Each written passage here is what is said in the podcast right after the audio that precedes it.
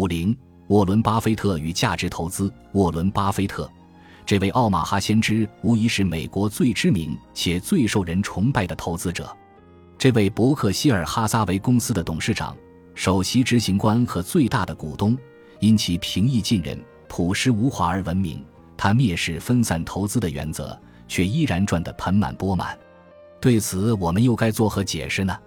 多年以来，作为世界上长期名列富豪榜前列的富豪之一，在原始投资和长期投资两个方面，巴菲特的业绩表现简直令人瞠目结舌。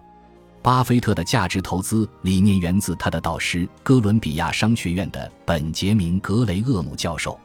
格雷厄姆的方法论在其与戴维多德教授合著的于1934年出版的投资经典《证券分析》一书中得到了精辟的论述。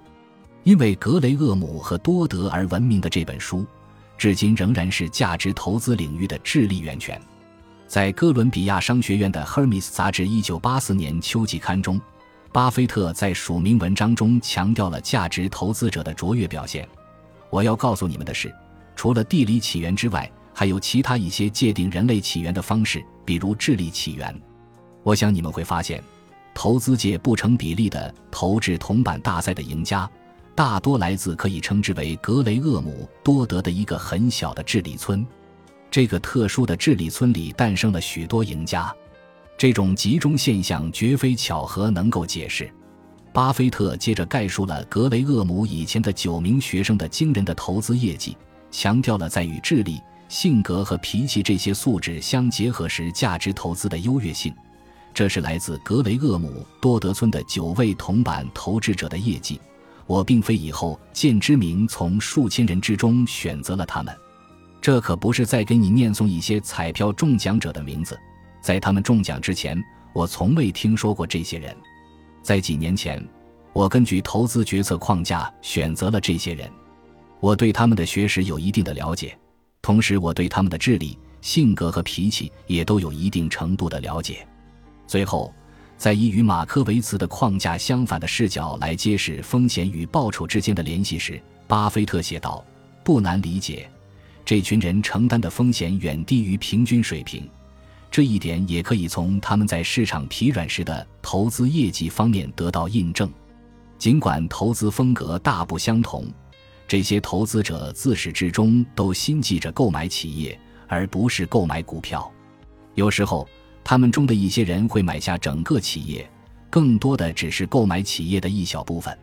不管是购买整个企业，还是企业的一小部分，他们的态度都是一样的。他们中的一些人持有几十只股票的投资组合，其他人则集中投资于少数几只股票。但是，所有人都会利用一家企业的市值及其净值间的差别来获利。今天的价值投资者可能在方法上有别于此，但是他们遵循的投资逻辑是一样的，即致力于利用一家企业反映在其股票或销售价格中的市值与净值间的脱节，来赚取潜在的利润。对于吸引其眼球的一些其他因素，巴菲特从不隐瞒。这些因素包括管理的质量、公司或产品的重置成本，以及深深的护城河或高高的壁垒，因为它们可以阻止强行挤入市场或迫使价格下降的恶性竞争。然而，对巴菲特非凡的成就，价值投资理论并没有给出一个令人信服的解释。事实上，以下解释也只是冰山一角。通过财富配置框架的视角来分析伯克希尔哈撒韦公司的运营，可以解释除了市场风险投资组合之外，巴菲特是如何利用安全性和梦想型投资组合的。这也是巴菲特比许多只关注风险等级的同行做的都要好的原因所在。要进行价值投资理论分析，我们要先给伯克希尔哈撒韦公司进行必要的画像。伯克希尔哈撒韦公司是一家由许多不同企业组成的集团公司，其旗下企业包括奥马哈波线珠宝、番茄酱生产商亨氏公司，以及运营着美国最大铁路网络之一的北柏林顿铁路公司。伯克希尔哈撒韦公司的投资组合所代表的最重要的行业之一是保险业，巴菲特将其描述为一项核心业务。为什么对巴菲特而言？保险业如此重要，在伯克希尔哈撒韦公司2013年的年报中，巴菲特给出了简单的、令人信服的答案：财产保险公司预先收取保费，然后就索赔进行支付。在意外事故导致索赔事件等极端情况下，付款可以延后几十年。这种先收后付的模式，让财产保险公司持有大量的所谓付款的资金，而这些资金将流入他人的腰包。与此同时，保险公司为了获取更大的收益，也可以利用付款进行投资。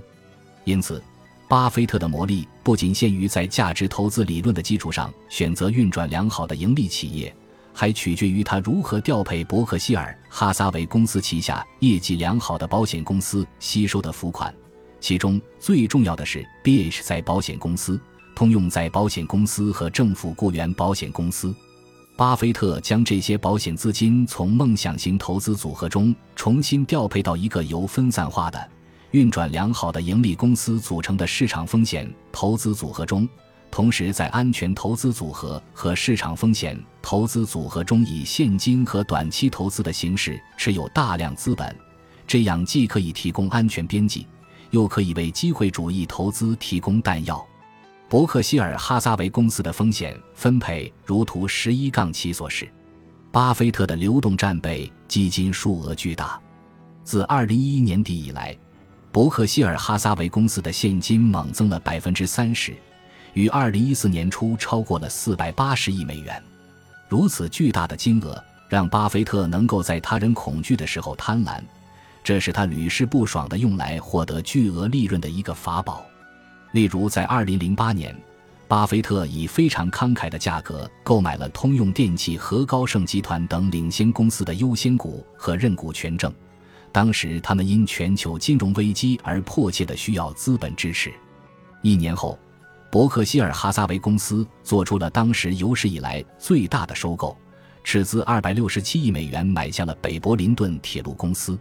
巴菲特说过，无论何时，他至少都要保持二百亿美元的现金储备。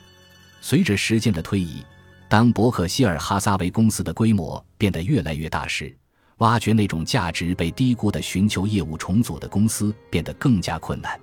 最近，伯克希尔哈撒韦公司五年期的业绩表现首次低于标准普尔五百指数，其原因在于美联储提供的流动性和廉价信贷的刺激，使得股票市场经历了一次2008年后的强劲市场反弹。尤其是在2014年1月1日的时候，标准普尔五百指数回升了百分之一百二十八。而在同一时期，伯克希尔哈撒韦公司的账面价值只增加了大约百分之八十四。一些股东敦促伯克希尔哈撒韦公司以股利的形式作为巨大的现金宝库的一个补充，这是该公司自一九六七年以来从未做过，而且巴菲特坚决反对的一件事。巴菲特短期的业绩不佳，突出了一个关于资金管理和投资过程的重要见解。当一名基金经理坚守某个投资框架时，可以预见的是，在某个时间段里，他的投资业绩将低于市场表现。正如巴菲特的导师格雷厄姆所陈述的那样，股票市场是一台投票机，而不是一台称重机。